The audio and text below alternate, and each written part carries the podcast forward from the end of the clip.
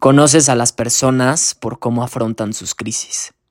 Si quieres conocer verdaderamente a alguien, mira a esa persona cuando está en crisis. ¿Cómo reacciona? ¿Qué hace? ¿Qué dice?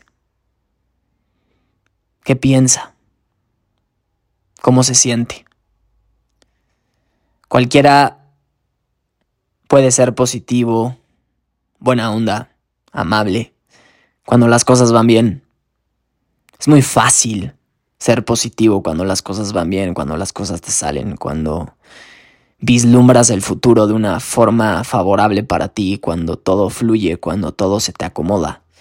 Pero ¿qué me dices cuando no? ¿Qué me dices cuando las cosas no van bien, cuando no lo tienes claro, cuando perdiste el sentido, las ganas, el enfoque, cuando perdiste la energía? ¿Cómo reaccionas cuando estás ahí, en ese momento?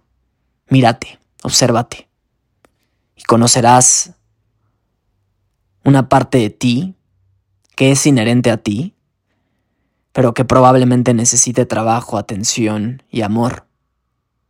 Por eso, cuando las cosas van de la chingada es cuando conocemos verdaderamente quiénes están para nosotros, a quienes le importamos. Porque cuando tienes éxito, créeme que la mayoría de la gente va a estar ahí aplaudiéndote.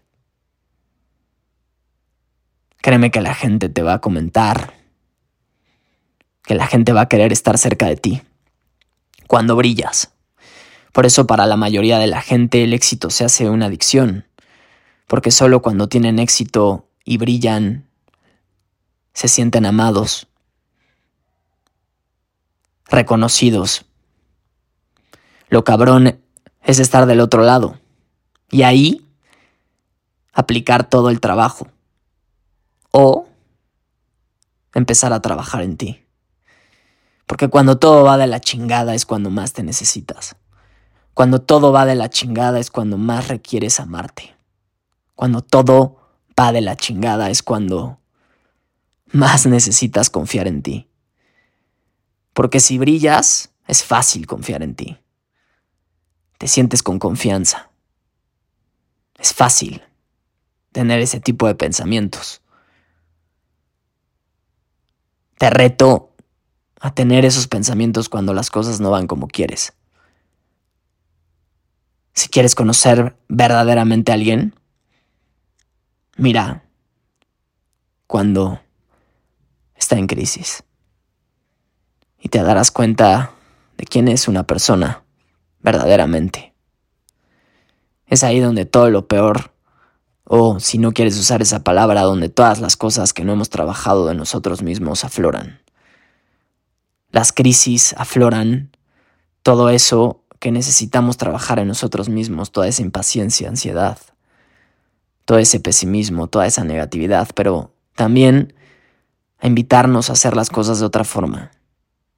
Porque gracias a los desafíos y a las crisis es que podemos evolucionar y, hacer una, una, auditoría de nosotros mismos, detenernos, plantearnos otro camino u otra forma.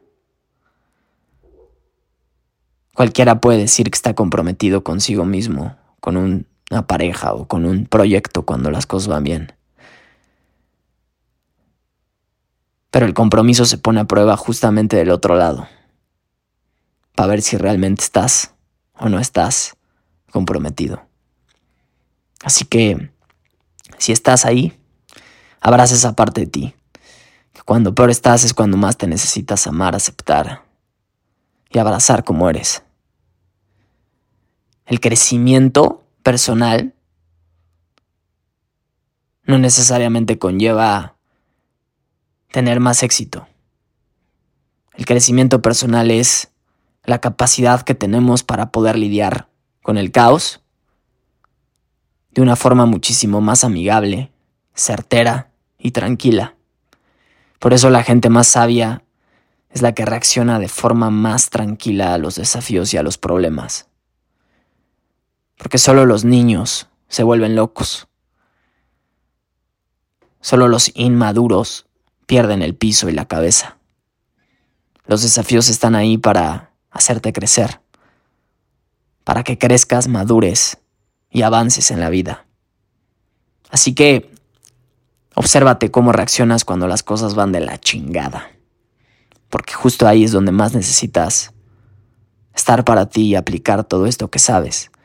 Porque todo esto de lo que hablo, todos estos temas de motivación, de amor, de confianza, etcétera, valen madre hasta que llegue una crisis, porque es ahí donde importa aplicarlos. Gracias por escucharme y comparte si te gustó. Nos vemos en el siguiente capítulo.